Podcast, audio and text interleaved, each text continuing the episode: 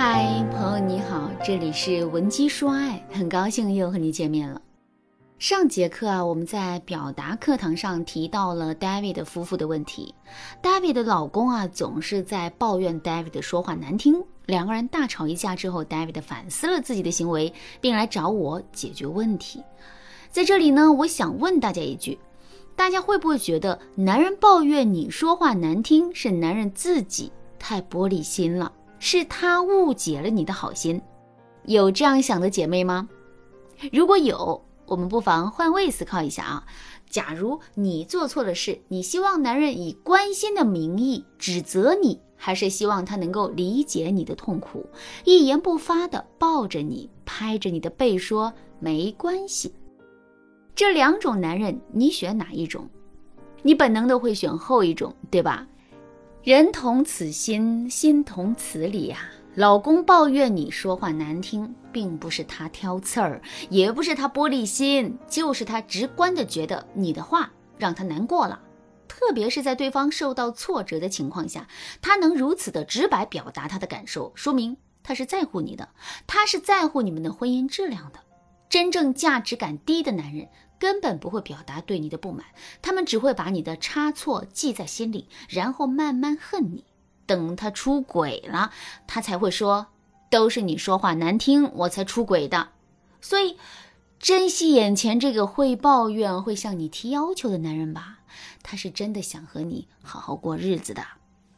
那在进一步了解了 David 和老公的聊天过程之后，我发现啊，David 经常会用指责型回复、打压型回复、否认型回复、弱化型回复与老公沟通。这几种回复方式，都是与伴侣沟通的大忌。如果有人长期使用这几种方式和男人沟通，那么不管对方一开始有多爱你，那么最后他肯定会对你失去耐心和尊重。我们之前给离婚夫妻啊做调查的时候，发现他们会在和对方的沟通过程当中，百分之百使用这些回复类型。我们甚至可以说，这几种回复方式的使用频率和离婚率的高低是正相关的。所以，为了幸福着想，大家对这几个问题要重视啊！这节课你要认真听了。上节课我带着大家把指责型回复、打压型回复、否认型回复、弱化型回复都学习了一遍，还剩一个转移型回复没有讲。所以今天咱们就先把这几种回复方式。讲完，然后呢，再告诉大家你应该使用哪种方式来和伴侣沟通。第五种回复方式叫做转移型回复。我举个例子啊，David 的老公说：“老婆，我觉得我最近有些抑郁，晚上睡不着觉。”结果呢，David 随口一句：“失眠有什么呀？咱们女儿那么小，她有时候都会失眠，失眠算什么事儿啊？难道她也抑郁了？”对了。今晚咱们去哪里吃饭？过后，男人再也没有提过自己心理压力大的事情了。如果说你总觉得伴侣说的话没什么大不了的，总是不自觉的转移话题，不关注对方想要表达的内容，那么对方是无法和你沟通的。你可以结合上期节目判断一下，你平时会不会用这五种回复方式和男人沟通？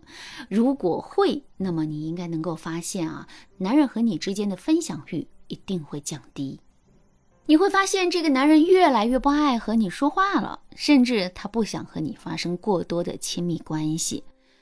不过呢，只要你有幸听到这一期节目，你就不用太着急，因为这是上天的安排。添加微信文姬零三三，文姬的全拼零三三，我们的专业导师会手把手教你提升表达能力，改善你和老公的关系，让你们之间的爱情越来越甜。今天呢，我就教给大家几种正确的表达方式，让你和伴侣之间的关系啊越来越舒适。第一种方式，确认式沟通。什么是确认式沟通呢？很简单，确认式沟通需要你不断的确认对方的感受是合理的。我给大家举个例子，比如说刚结婚那会儿，老公对 David 说：“亲爱的，你知道吗？其实啊，我一路走来很难的。”我高考的时候只考到专科，后来专升本，再读硕博。我付出的努力是你想不到的。这个时候，正确的表达方式是你先表现出你能理解对方的感受，并且啊，你要给予对方一个认可，告诉对方你的这种感受是合理的。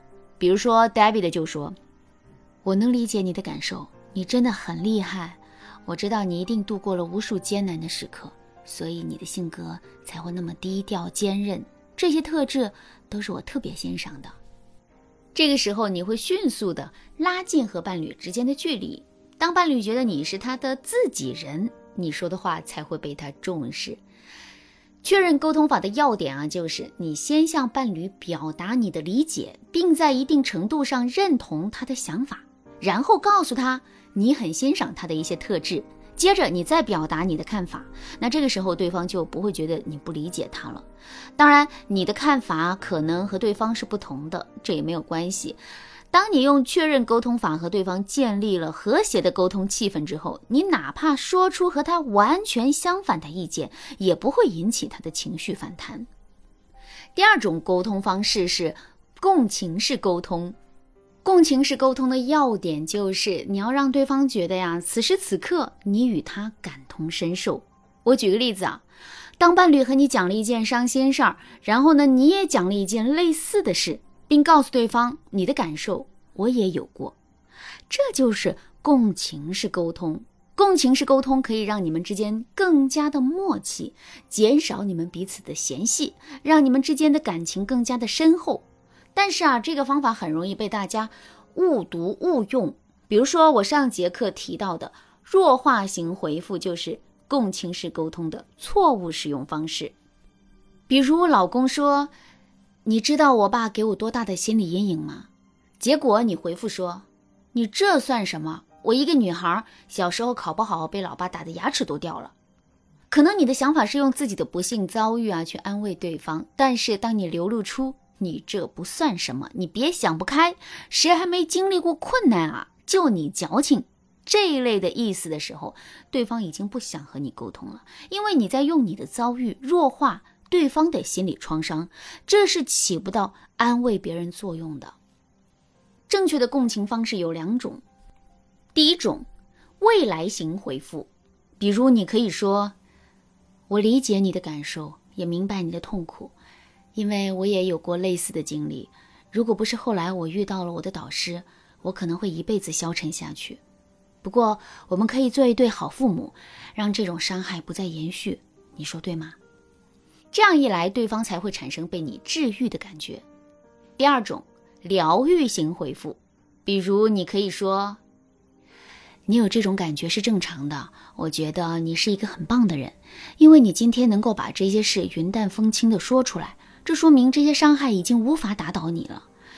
我就知道啊，我老公是一个很坚韧的人，这是我崇拜你的原因。同时，我很愿意听你说任何话。当你讲这些事的时候，我很想保护你。你要记住，任何时候我都关心你的想法。